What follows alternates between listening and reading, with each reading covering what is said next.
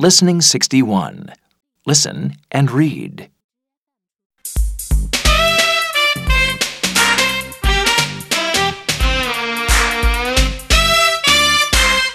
Listen, Amy and Leo have to go back to Australia.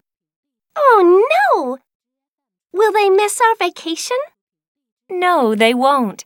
They'll be here for another four months. Max, did you hear what Mom said? Yes, but look at this.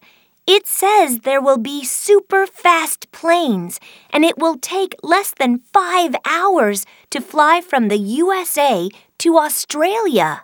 That's very fast. Will it really happen? Well, the magazine says it will.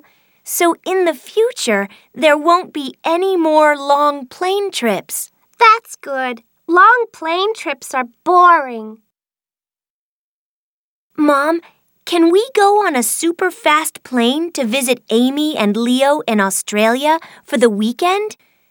Well, there aren't any planes like that yet, but maybe one day.